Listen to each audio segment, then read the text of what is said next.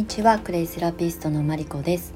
4月16日金曜日夕方のスタンド FM を配信します。このチャンネルはクレイセラピストという生き方をテーマにクレイの魅力そしてその可能性さらにはクレイカフェポップアップスタンドの情報を配信していきます。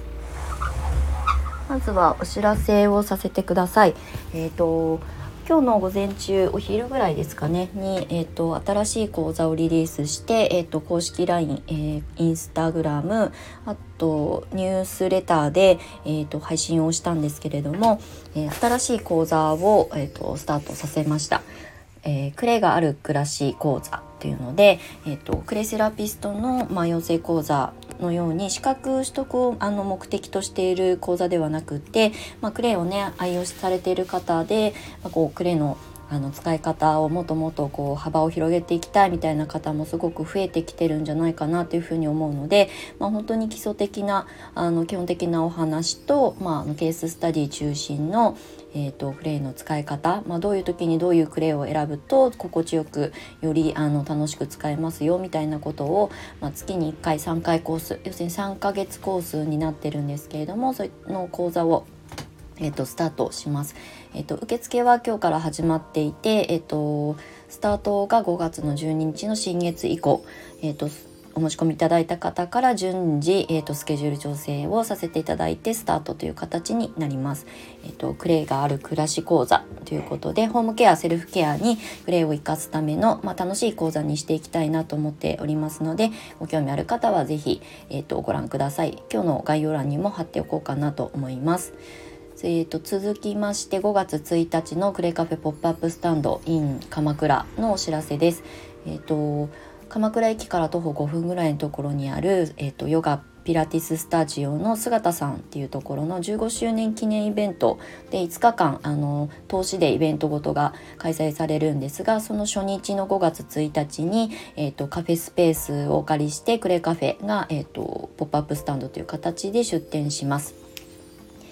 それと一緒にですね私の友人たちで、えー、女性の新しい生き方をテーマにね活動されている、えーと、気候生態のお友達とあとヨガのインストラクター兼、えー、生き方クリエイターという形でね活動し始めたお友達と4人で出店しようと思います。それぞれね物販あったりとかクイックマッサージあったりとか、えーとアクセサリーを販売されたりとかまあ、その傍らねセッションっていうほどではないんですが、まあ、おしゃべりをしながら、まあ、生き方とかね、まあ、仕事をこれから何かやりたいなとか何かチャレンジしたいんだけど、ね、一歩踏み出せないとかなんかそういうねたわいもない、まあ、お話をあの楽しみながら、まあ、美味しいお茶を飲みながら時間を過ごせたらいいなと思っておりますので5月1日の土曜日10時から17時ぐらいまでの予定で、えー、鎌倉駅徒歩5分ぐらいのところにある姿さんっていうねヨガとピラティスのスタジオ。それ以外にもいろんなね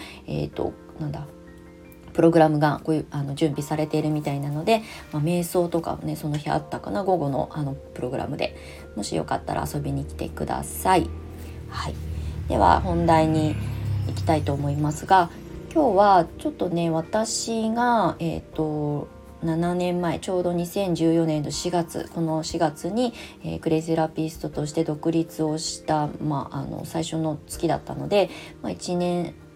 目ですねクレイセラピスト今8年目ですけど1年目にどんなことをしていたのかとか、えーと、その前からどういう準備をしていたのかっていうことをお話ししようかなと思います。私が2013年の8月ぐらいにクレイセラピー協会というね今所属してる協会に出会ってクレイセラピーの概念を知った時にすごく興味を持って惹かれました。まあ、クレイはねあのアロマとか勉強してた時にも知っていたので、えっと、初めて触ったものではなかったんですが、まあ、クレイセラピーが独立した状態で、えー、ホームケアとかセルフケアとか美容だけじゃなくて健康面にも役に立つんだっていう考え方に出会ったのことですごい衝撃を受けたんですね。単なる泥パックなのにこんなことも使えるんだ歯磨き粉？なんで口の中に泥入れるの？みたいなところから興味を持つようになって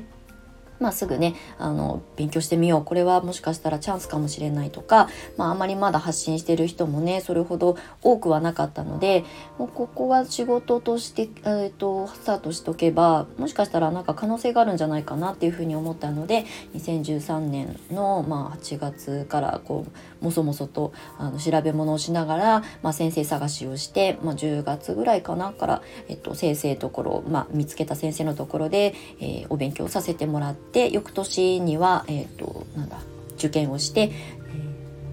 4月には独立という、まあ、結構怒涛の半年を過ごしたんですね2013年から2014年。でその時に私はまあその上にねインストラクターという講師を目指すコースもあるんですが、まあ、まだ先生はいいかなっていう感じで、まあ、そのセラピストの肩書きを持ってできることからまずはやろうと思ったので、まあ、私は25歳ぐらいの時にリンパマッサージのねサロンのお手伝いをしていたのでなんとなくなんですけど手技は習ったことがあって。えーと、仕事にしていた時期があったので、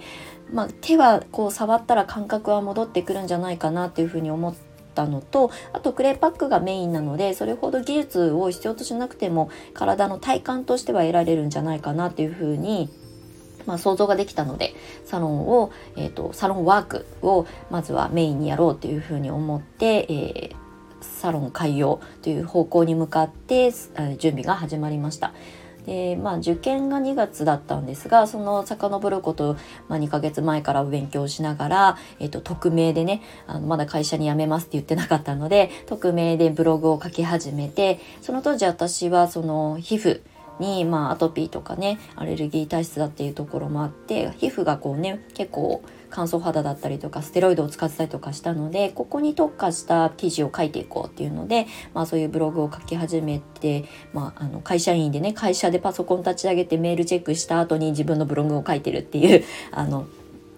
ちょっと裏でねあの準備をしてたんですけれども。でそれをね準備していって、まあ、4ヶ月ぐらい結局そのブログを書き溜めていきで4月にサロンがオープンして、まあ、その後も、まあ、お友達からまずは来てもらったりとかモニターでね受けてもらったりとか。でその中からリピーターさんが出てきたりとか。でもちゃんとブログもねずっと書いてたからそのブログを見て初めましてのお客様がね飛び込んできてくださったりとかその人が書いてくださった記事を見てまた口コミが口コミを読んでお客さんがちょっとずつなんですけどまああの初めましての方も増えてきたこともあり、まあ、最終的に1年とかでねサロンを閉じなきゃいけなくなってしまったんですがまあ、トータル100人ぐらいのお客様の体にねクレーパックを施術するということを、まあ、経験させてもらいました。で教科書に載っていることプラスアルファ自分の体で体感したもの以外で、まあ、100人分ぐらいねあのエビデンスというかケーススタディを蓄積できたことはすごく1年目にしては勉強になりましたね。教科書に載ってることしか教えられない、えっと、立場だったとしたらまた今違う講師業になってたと思うので、まあ、現場で培った経験っていうのはやっぱり大きいなって改めて今も思います。今ねうちの卒業生はあんまり施術組の人はね、まあ、過去に23人ぐらいいたんですけど、基本的にはワークショップやったりとか販売したりとかっていう方たちが多いので今施術でがっつりねクレーパックを導入するっていう方を育成はしてはいないんですが、まあ、そういうことはねあの現場の経験値としてこれからもともと多分そういうことをやりたい人たちが今度は出てくると思うのでそこに生かしていけたらいいなと思っています。なので1年目は本当に未経験であのお客様ゼロのところからサロンをスタート立ち上げをしてスタートしました。ただね、経営者として全然こう、あの、腕がなかったので、1年でね、あの、運転資金が底をついてしまって、閉じなきゃいけなくなったっていう経験も、それも、まあ、失敗というか経験ですね。が、それが今生きてるので、今こう、あんまりこうね固定費をかけずにできる方法だったりはいくらでも模索したらあの形にしていくことができますしそういう経験をしたからこそアドバイスできることもあるなっていうふうに思っているので1年目のその施術の専門サロンという形であの開業したことはすごく今もいい経験になってます。実際実は私はおばあちゃんになるまでクレーパックを塗って仕事をしていけたらいいなと思ってたのも実はあったので、まあ、今はねあのおしゃべり中心の講師業をやってますがまあ、年齢とともにね現場を離れていくかもしれないので、まあ、そういう時にはねちょっと隠れ家チックなサロンをまたやり始めてクレパックを塗るおばあちゃんの施術者としてねなんかまたやれたらいいなっていうふうに思ってるので、まあ、長い目で見てクレセラピストという仕事を、ま、選んだっていうのが私のスタートになります。そのねに、えー、と2年目以降どういうことをあのやってきたかっていうこともあの順を追ってねお話ししていくと、まあ、今これからねクレイセラピストを目指す方なんかにも参考になるんじゃないかなと思っております。今日は1年目の私が何をしたかっていうことを少し簡単にお話しさせてもらいました。またね次回以降に、えー、と2年目以降の、まあ、ちょっと苦悩も含めて、えー、といろいろお話ししていこうかなと思います。はい。では明日から週末で天気がね湘南なんか崩れそうなのでちょっと明日とかねお天気雨が降るかなとは思うんですが素敵な週末をお過ごしください。今日もお付き合いいただきましてありがとうございます。マリコでした。